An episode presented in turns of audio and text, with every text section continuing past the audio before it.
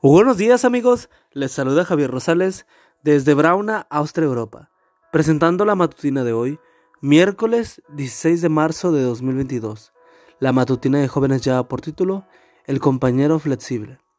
La cita bíblica nos dice, por eso habiendo recibido a Jesucristo como su Señor, deben comportarse como quienes pertenecen a Cristo. Colosenses 2.6.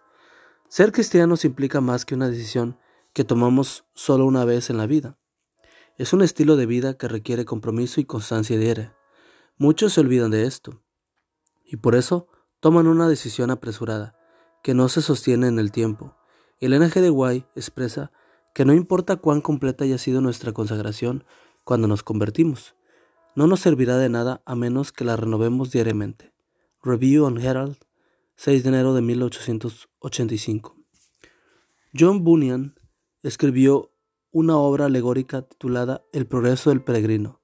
Allí, él ilustra un aspecto de la vida cristiana mediante un personaje llamado flexible, inconstante en algunas traducciones. Este personaje decide acompañar a Cristiano, el protagonista, en su peregrinaje hacia la ciudad celestial, y lo hace con mucho interés y entusiasmo, pero cuando comienzan las dificultades se desanima. Cuando llegan al pantano del desánimo, Flexible decide devolverse y abandona el camino. La constancia es una de las virtudes más necesarias para alcanzar el éxito en la vida diaria. Necesitamos perseverancia para mantenernos, mantener una relación amorosa, para conceder una buena amistad, para obtener una carrera universitaria. Ahora bien, ¿no crees que en el plano espiritual la constancia es igual necesaria? Como hijos de Dios debemos preservar en lo que perseverar en lo que hemos creído, ya que los resultados que esperamos pueden tomar tiempo. He conocido personas que comienzan la vida cristiana con mucho entusiasmo, sirven y usan sus talentos con mucha destreza, pero con el tiempo empiezan a cansarse, se fatigan y abandonan la fe.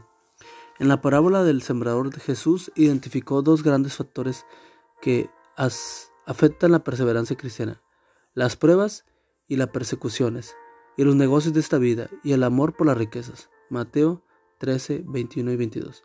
¿Cómo podemos superar el obstáculo que supone la inconstancia, tomando la decisión diariamente de mantenernos unidos a Cristo? Dios te dice hoy que el acto de seguir a Jesús requiere una conversión total desde el principio y una repetición cotidiana de dicha conversión. El comentario bíblico adventista, tome 1, página 113. Sé constante, no desmayes. La recompensa de la fidelidad es muy grande. Y amigo y amiga, recuerda que Cristo viene pronto y debemos de prepararnos y debemos ayudar a otros también para que se preparen, porque recuerda que el cielo no será el mismo si tú no estás allí. Nos escuchamos hasta mañana. Hasta pronto.